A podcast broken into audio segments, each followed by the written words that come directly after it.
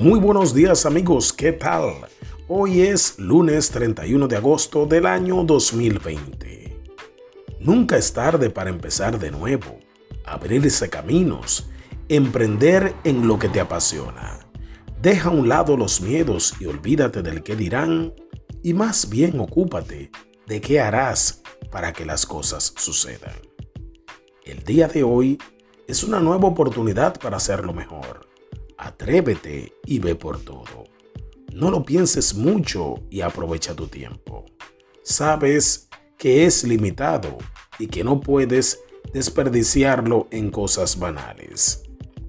Cambia la historia de tu vida y sé un canal de bendición para todos los que te rodean.